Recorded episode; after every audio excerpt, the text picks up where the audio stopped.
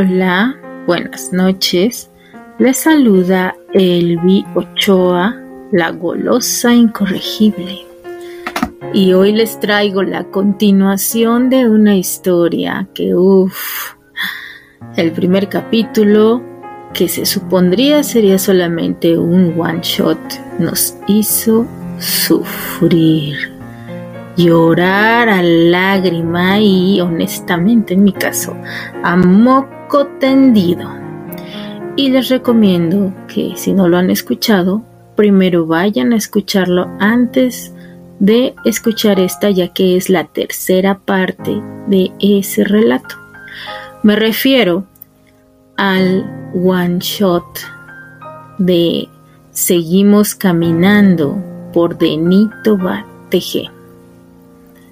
Entonces, después de eso la convencimos de que le diera continuidad porque había dejado nuestros corazoncitos rotos, sufriendo y temblando, porque no quería continuar la historia. Y después de estarle rogando y haciendo labor de convencimiento tipo acosador al estilo de mi querida fantasía, entonces La querida Denny aceptó darle seguimiento con la segunda parte que también ya fue narrada en el canal y se llama Para vivir. Es desde el punto de vista de Albert.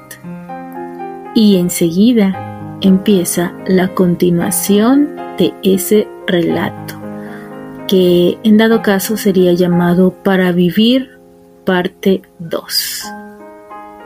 Empezamos. Ah, perdón. Antes de continuar, la advertencia golosa está vigente, ya que este capítulo contiene lemon descripciones deliciosamente explícitas de relaciones sexuales. Así que público mayor más 18 y se aconseja el uso de audífonos. Ahora sí. Para vivir, parte 2. Nueva Orleans, noviembre de 1938. El investigador ha sido inesperadamente eficiente. Ha encontrado a la señora Rebecca Beaumont viviendo en Nueva Orleans, en una vieja pero impecable casona típicamente sureña, divorciada y con tres hijos. Sin importar el resultado de verla de nuevo, me he presentado en su casa. Total, ya me ha rechazado una vez. No me podría ir peor que esa vez que me destruyó y me dejó con el alma agonizante. Una señora como de unos sesenta y cinco años vestida muy elegantemente, me ha abierto la puerta y me dejó esperando en una terraza apartada, sentado en una pequeña y elegante sala de bejuco con arreglos de fragantes gardenias dispuestas en varios floreros. Para ser el final del otoño hace bastante calor. No sé si el breve sudor que recorre mi espalda es por el clima de Nueva Orleans o a la expectación de volver a ver a Rebeca. Me encontraba perdido en mis cavilaciones cuando como un torbellino entró ella, esa hermosa mujer que no aparentaba para nada sus cincuenta años, en un vestido blanco con grandes flores que dejaba ver un cuerpo que había madurado deliciosamente. Su cabello dorado disimulaba muy bien sus pocas canas, que solo se notaban como destellos plateados, con expresión asustada y al mismo tiempo a la defensiva. ¿Qué demonios haces en mi casa, Albert? me lo dijo en tono furioso, tratando de disimular su nerviosismo. Tantos años de leer a las personas para hacer los mejores tratos de negocios, no lo voy a desperdiciar y lo usaré a mi favor esta vez. Buen día, Rebeca. A mí también me da gusto verte de nuevo. Me quité el sombrero panamá que llevaba puesto, haciendo un pequeño asentimiento, sin poder disimular mi gran sonrisa, por el simple placer de ver de nuevo esa cara. Pero su exagerado nerviosismo al ver algo que estaba detrás de mí me hizo voltear y encontrar una fotografía familiar en un elaborado marco de madera en el que no había reparado al llegar cuando su ama de llaves me trajo aquí. Ella con sus tres hijos que parecía muy reciente, un muchacho de unos 24 o 25 años, una jovencita de unos 16 años y un chico de 13 o 14 años. Pero en realidad lo que me conmocionó fue su hijo mayor. Era como verme a mí a esa edad. Mis ojos se abrieron desmesuradamente. Me volví a dirigir a ella que estaba a punto de soltarse a llorar. Ese muchacho es mi hijo, ¿no es verdad? La tomé por los hombros, no me decía nada, solo silenciosas lágrimas salían de sus ojos verdes. Por favor, respóndeme, ¿es o no mi hijo? Ante su silencio, comencé a reclamarle. Rebeca, mira, aún no entiendo por qué carajos me dejaste ir de tu vida casi muerto por tu rechazo. Pero el hecho de que no me hayas dicho que tengo un hijo, maldita sea. ¿Cómo te atreviste a ocultarme algo así? ¿Por qué no me buscaste?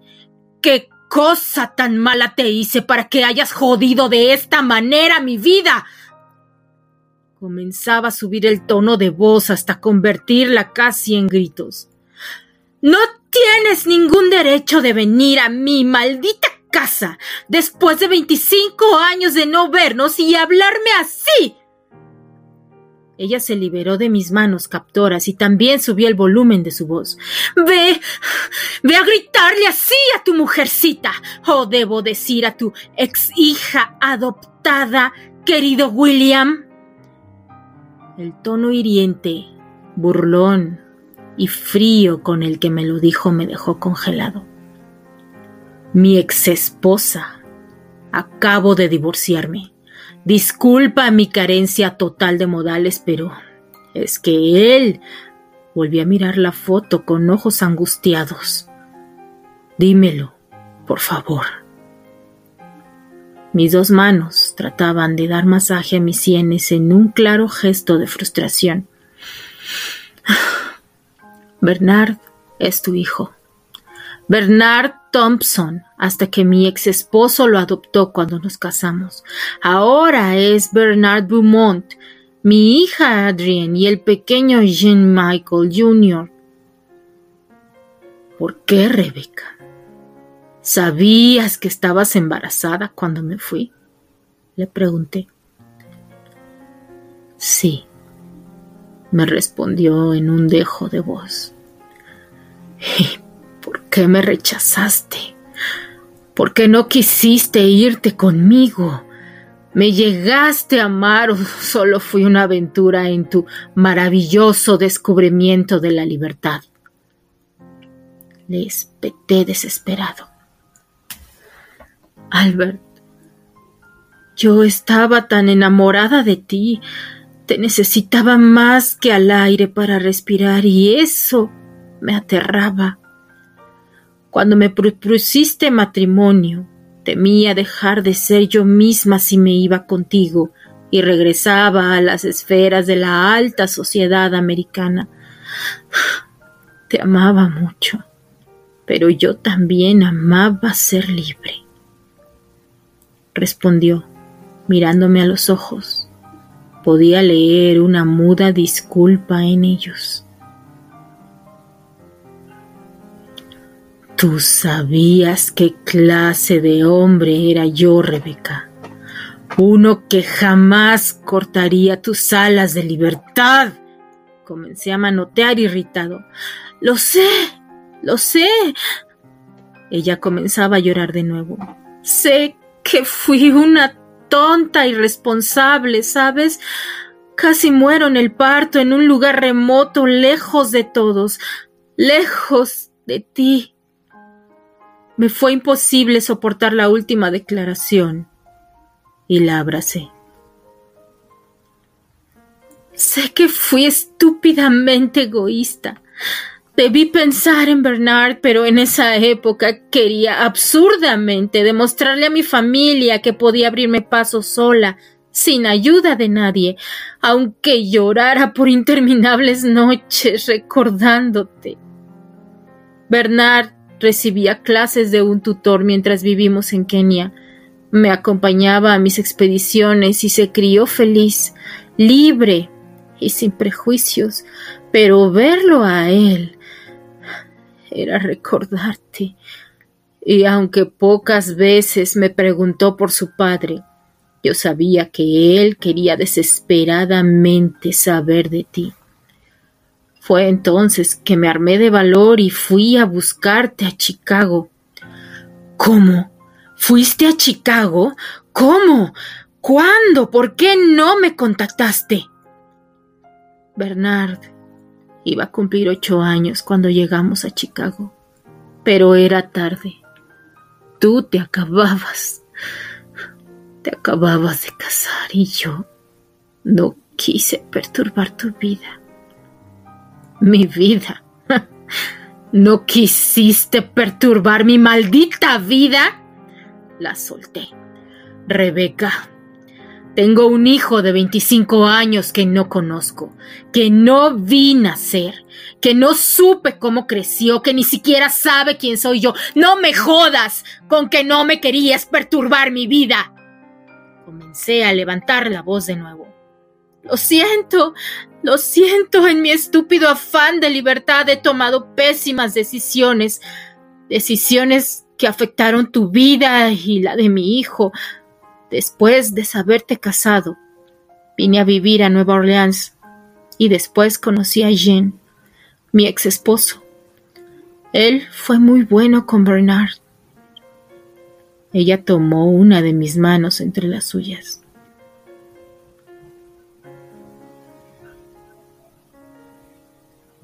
¿Por qué te divorciaste? Liberé mi mano. Estaba demasiado molesto. Sabes, Albert, nuestros padres y nuestros abuelos se casaron en matrimonios arreglados en donde el amor no era lo más importante. Pero creo que en esta época donde el mundo es aún más hostil, uno no debe casarse sin amar. Jean Michel necesitaba una esposa y yo, aunque no lo creas, una tabla de salvación. Y el resultado fueron mis adorados hijos y un divorcio 17 años después. Sé bastante de eso, en efecto. Nadie debería casarse sin amor. Hice a un lado mi orgullo para volver a abrazarla y besé su cabeza. Quiero conocer a Bernard. No, por favor, suplicó nerviosa. Y no me salgas con eso de perturbar vidas. Es mi hijo y tengo el derecho de conocerlo, así como él tiene el derecho de saber quién es su padre. Él es un adulto y lo buscaré con o sin tu permiso. Volví a abrazarla. Ella por fin se rindió correspondiendo al abrazo, recargando su cabeza en mi pecho. Vive en Baltimore. Es médico y trabaja en el hospital John Hopkins. Aún es soltero y vive solo en un departamento cerca del hospital. Por fin ella me confesó. ¿Y tus otros hijos viven contigo? Pregunté curioso. Sí, aunque ahorita se fueron de viaje con su padre a visitar a su familia en Francia. Regresarán para Navidad. Mm. La apreté a mi cuerpo, cayendo de nuevo en su hechizo de sensual bruja. ¿Qué sucede, Albert? cuestionó suavemente, dejándose llevar por mi cercanía. Dios, si supieras lo que te extrañé. Pensé que al verte mis fantasías se desvanecerían y me daría cuenta de que ya no me gustas, que ya no tendría ningún sentimiento por ti. Pero estás tan hermosa que ese fuego que creía olvidado resultó que solo estaba escondido, esperando solo por ti. La apreté más a mi cuerpo. Albert, a nuestra edad y además nuestros hijos, correspondió a ese abrazo. Mi hija Rosie está en la universidad. Bernard es un adulto y a tus hijos adolescentes quizás les cueste trabajo aceptarme, pero al verte feliz, quizás algún día me lleguen a querer. Repliqué suavemente. ¿Y cómo sabes que seré feliz? Porque yo haré lo imposible para que lo seas. Te he extrañado tanto, Al. Pude ver esa chispa en sus ojos antes de que ella tomara mi boca en un ardiente beso. Puso su mano sobre mi miembro descaradamente por encima del pantalón, haciéndome gruñir de deseo. Carajo, mujer. Pensé que querías que fuéramos más lento. Me separé por un momento de sus labios para decirle esto antes de volver a sumergirme en el placer de besar su boca. Lento es para los jóvenes, Al. Rompió el beso para darme una mirada cargada de amor, así como de oscuro y caliente deseo. Ella tomó de mi mano y me condujo hasta el ala más apartada de su casa. Su recámara estaba ahí. En cuanto cerró con llave la puerta detrás de ella, aún recargada en esta, yo me le acerqué jadeando de deseo. La tomé de la nuca para besarla hambriento y desesperado. Nuestros besos eran violentos y rabiosos. Ella se aferraba a mi cuello con mi otra mano, acariciaba sus pechos maduros, para después dejarlos y dirigirme hacia debajo de su vestido. Enterré mi mano en su húmeda intimidad haciendo exasperantes y lentos movimientos. Jalé hacia atrás el cabello de su nuca que estaba preso en mi mano. Ella me dio la bienvenida a su cuello mientras con la voz cargada de anhelo yo le decía al oído ¿Me sientes? Soy yo. Soy aquel imbécil que jamás dejó de añorarte. Soy yo, Becky, quien debió dejar todo atrás para quedarse contigo. Como respuesta, solo surgió un sensual gemido, haciéndome callar con su boca sobre la mía. Su lengua acariciando y explorando mi boca. Yo estaba tan duro y deseoso como hace muchísimos años no lo estaba. Mi respiración era tan pesada o más que la suya. Sin resistir más le arranqué su prenda íntima para después empujarla hacia su cama. Ella cayó de espaldas con prisa me deshice del saco de lino que llevaba puesto. Deshice el nudo de mi corbata y desabotoné y me quité el chaleco. Ella estaba recostada con su vestido subido hasta la cintura, con sus piernas abiertas, incitándome y tocándose. Yo seguía quitándome la ropa, mi camisa pareciera tener mil botones. Las mancuernillas de plata y madre perla las puse nerviosamente en su mesita de noche, mientras ella seguía con su erótico juego. Sus dedos húmedos y resbaladizos seguían acariciando ese lugar en donde yo pude haber vivido para siempre Sus suaves gemidos me estaban enloqueciendo. Por fin la camisa salió volando, el pantalón, los calcetines, mis zapatos y mi ropa interior. Ella dejó por un momento su juego para examinarme, con una mirada igual que la mía, con caliente y sensual apetito por mí. Al sentir su escrutinio, yo también quise jugar un poco. Tomé con mi mano derecha mi miembro erguido, listo y excitado, acariciándolo arriba y abajo. Uno, dos, tres y más veces mientras caminaba hacia ella. Estaba a punto de recostarme encima cuando me sorprendió tirándome a mí de espaldas hacia la cama.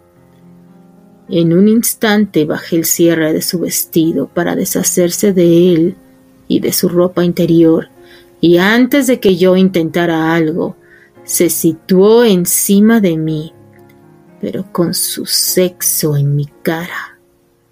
Entonces con su boca comenzó a devorar el mío. Un rugido salió de mi garganta de forma involuntaria y tuve que concentrarme para no acabar en esa prodigiosa boca. Su boca en mi miembro y el olor y la visión de su dulce sexo tan cerca de mi boca y de mi nariz amenazaban con volverme absolutamente loco. Con mis manos tomé sus caderas para hundirme en su exquisito paraíso. Sus gemidos se ahogaban en mi sexo, así como los míos en el suyo. Yo bebía de su fresco manantial tanto tiempo vagando en la soledad del mundo. Me había dejado sediento de ella. Su tibia lluvia mojó mis labios y mi cara. Esto me hizo saber que había llegado al éxtasis. Aprovechando que se recuperaba de su húmedo orgasmo, retiré su boca de mi masculinidad para ponerla ahora a ella de espaldas en la cama. Subí sus piernas a mi pecho, apoyándose en mis hombros, y me hundí impetuosamente en ella. Sus dulces gemidos se convirtieron en gritos. Mis embestidas eran furiosas y despiadadas. Quería castigarla por dejarme partir y al mismo tiempo fundirme en su cuerpo, hacernos uno en carne y espíritu. Sus uñas se enterraban en mis nalgas ella pedía más y yo con una mano me apoyaba en la cama y con la otra mano viajaban de su cuello a sus senos esos generosos senos que rebotaban armoniosamente con cada embestida. Adentro y afuera de ella, en una casi perfecta sincronía con sus caderas, nuestros sexos torturando nuestros corazones. Nuestros gritos eran acompañados por los ruidos de la lucha sensual de nuestros cuerpos. Una segunda ráfaga de su lluvia primaveral y sus gritos sin pudor me avisaban que ahora que ella había alcanzado su clímax, yo necesitaba liberarme urgentemente intensificando mis movimientos hasta que me vertí en ella, extasiado y de nuevo estúpidamente preso de su hechizo. ¿Qué vamos a hacer, Albert? me preguntaba mi diosa. Ambos estábamos acalorados, sudados y exultantes, acostados uno al lado del otro, cada uno tratando de recuperar el aliento mientras veíamos lo interesante que era el techo de su habitación. Ya no soy un muchacho. Dame unos 15 minutos y un poco de limonada fría y haremos una segunda ronda que tiraremos tu casa a gritos. Ella rió por mi comentario, pero se puso de nuevo seria. ¿De qué tienes miedo, Becky? Volteé para verle a los ojos.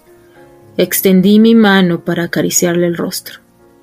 ¿De fallar? Somos dos personas con fracasos en nuestros matrimonios pasados.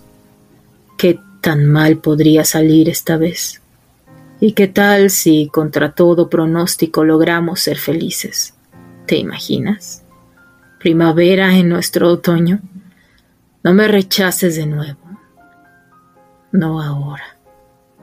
Volvamos a conocernos. Volvamos a enamorarnos. No podría rechazarte, aunque quisiera. No podría permitir que te vuelvas a ir. Me dijo, antes de montarse sobre mí para comenzar una nueva faena. La vida es tan complicada como uno mismo la quiere hacer. Pasé tres semanas desaparecido en casa de Becky, específicamente en su cama mientras sus hijos estaban de viaje y el consorcio Andri no se desmoronó, ni se vino abajo, ni acabó el universo financiero en Chicago, por mis tres semanas de inesperadas vacaciones. A mi regreso con paciencia y determinación tuve que calmar a un histérico Archie, que a pesar de la premura de mis decisiones, tomó impecablemente el liderazgo lo cual fue un alivio para mí. Era el momento de comunicarle que había decidido que me mudaría a Nueva Orleans y abriría una nueva división de negocios relacionados con la industria manufacturera del sector salud. Y daría clases en la Universidad de Tulane. Archie no daba crédito a mis palabras, y quizás pensaba que toda esta locura era producto del espantoso divorcio que tuvimos Candy y yo, del cual no me siento nada orgulloso. Sé que me he comportado como un absoluto pendejo con ella en las últimas semanas del maltrecho matrimonio. Reconozco que algo parecido a los celos y la amargura de mi vida en la que había estado sumergido estallaron con ella, la persona equivocada. Pero ahora que me he liberado de todo lastre y me siento de nuevo feliz, me arrepiento de corazón. Como una antigua manía del pasado he movido algunos hilos del destino de mi ex esposa para que se mude a California. Chicago ha sido demasiado cruel con ella, al igual que yo. Y también he movido algunas piezas de ajedrez para que Terrence trabaje en Hollywood. Será mi última participación en sus vidas. Estoy seguro que ellos se reencontrarán, pero de algo estoy seguro. No pretendo ser el cupido que una a mi ex esposa con otro hombre. Y tampoco estoy seguro de que podamos convivir otra vez. No con nuestras vidas en un nuevo comienzo, no con nuevas parejas. Mi mudanza a Nueva Orleans ha hecho muy feliz a Rebeca. Ella ha intentado que nos entrevistemos con Bernard en Baltimore, pero él ha tenido muchísimo trabajo y le ha sido imposible poder recibirnos. Y hemos vivido nuestro romance al margen de nuestros hijos y nuestra familia cercana. Ya no he contado nada aún, ni a Archie ni a Rosie, hasta que pueda hablar con Bernard y hacer nuestro compromiso de matrimonio del conocimiento de todos. Bernard por fin ha tenido un espacio para tener una reunión con nosotros. Después de un cansado viaje en tren de casi treinta horas, hemos llegado a un edificio de tres pisos de ladrillo rojo en Curly Street. Nerviosos, tocamos el timbre de su departamento y un joven impecablemente vestido nos recibe con una gran sonrisa. Pasamos a su departamento. Nada me preparó para lo que vendría después. Nosotros estábamos preparados para el peor escenario posible. En cambio, nos recibió un joven sinceramente feliz. Pasamos toda la tarde con él contando nuestra historia, que él escuchó sin perder detalle, comprensivo y sin ningún tipo de rencor. Becky y yo pasamos una semana en Baltimore, yo poniéndome al corriente con nuestro hijo, Becky disfrutando de la cercanía de él.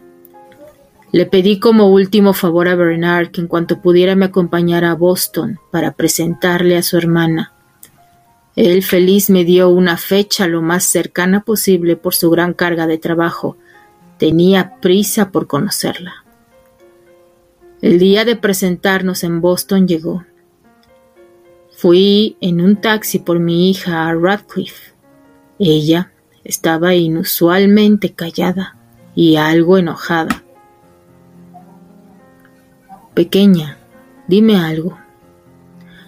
¿Y qué quieres que te diga, papá? No tengo nada que decirte, me contestó molesta. Mi cielo, hay cosas que no te corresponde juzgar. Primero porque soy tu padre. Segundo, porque no sabes la historia ni las circunstancias de cómo ocurrieron las cosas. Pues cuéntame, papá. Deja de ser ese padre distante y misterioso. Me retó con sus ojos brillantes de lágrimas.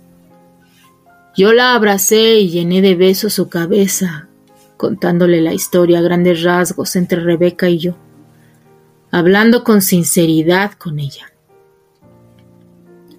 Al llegar a la pequeña cafetería donde me esperaba su hermano Bernard, después de hacer las presentaciones, ellos comenzaron a hablar como si hubiesen conocido de toda la vida. La relación con su hermano es muy cercana. Sé que se escriben, que ella tiene un apoyo sólido de él y que gracias a su relación con su hermano Rosie ha podido sobrellevar la relación que tiene con Rebeca, que aunque es medianamente educada, no es la mejor. ¿Por qué? Mi hermosa enfermera no puede evitar sentirse celosa de Candy. Y tampoco puede evitar ver a Candy en la similitud que tiene con mi linda Rosie. Pero en un acuerdo tácito ellas han decidido, por el bien de todos, llevar una relación pacífica. No así los hermanos de Bernard. Sea ellos no han tomado bien la relación de su madre con un extraño, menos que el padre de Bernard sea ese odioso extraño. La relación que tengo con ellos es ríspida y complicada. Y fue aún más complicada al saber que nos casaríamos. En el pequeño banquete organizado en honor a nuestra boda, parecía más un funeral Rosie aferrada al brazo de Bernard, Jean-Michel y Adrien haciéndonos la vida miserable a todos, y mi sobrino Archie llegando solo. Annie se negó rotundamente a acompañarlo. No podría culparla después de la manera cruel en que traté a su hermana. La convivencia con Adrien y Jean-Michel ha sido una lenta guerra que he ido conquistando con pequeñas victorias día a día. Y sé que Rosie nunca más pasará días conmigo. Y Rebeca, por más que trate de convencerla que todos estaremos felices con su visita, la amo. La amo más que a mi vida y jamás le daré la espalda. Ella sabe que cuenta con todo mi apoyo, pero en estos momentos ha sido muy complicado para mí adaptarme a los hijos de Rebeca para incluirla en nuestro caos. Cada que puedo, la visito en Boston. Viajo solo. Le llamo seguido por teléfono y sé que ella prefiere pasarla en Malibú. Aunque no me lo diga, y yo no tengo ningún inconveniente en que lo haga. Mi vida con Rebeca y sus hijos es una lucha diaria que no cambiaría por nada con tal de seguir despertando con ella, desnuda, dándome los buenos días cada mañana, porque esto es justo a lo que llaman amor para vivir. Hasta aquí. Uy, ¿qué tal la historia de Albert con su enfermera reencontrada Rebeca?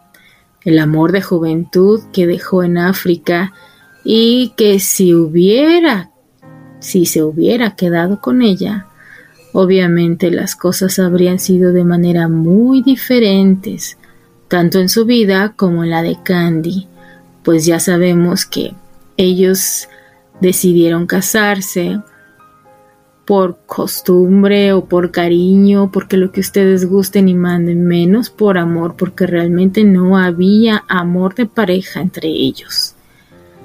Y eso es lo que se relata en la primera parte de este esta historia de este fic que es para vivir. Bueno, pues ya conocimos la historia de Albert con su enfermera y el siguiente capítulo es Seguimos caminando, parte 2. Y es el relato de nuestros amados rebeldes, queridas. Así que espero que hayan disfrutado del lemon que nos regaló la queridísima Denis en esta historia. Y prepárense, porque si les gustó este reencuentro de Albert con su enfermera, esperen a ver lo que nos tiene deparado Denis para el reencuentro de los rebeldes. Ahora sí, muchas gracias, Denis, por habernos regalado la continuación. Gracias, gracias, gracias. Mil besitos. Y prometo no cantarte. Bueno, nada más ahorita. ok. Gracias a ustedes por acompañarnos, por escucharnos, por estar aquí con nosotras, por darle like, por compartir la historia y seguirnos en las diferentes plataformas, en Instagram, en TikTok, etcétera, etcétera. A nombre de mis queridas amigas apasionadas, se despide Elvi Ochoa, la golosa incorregible. Nos seguimos escuchando en la continuación de este relato. Bye.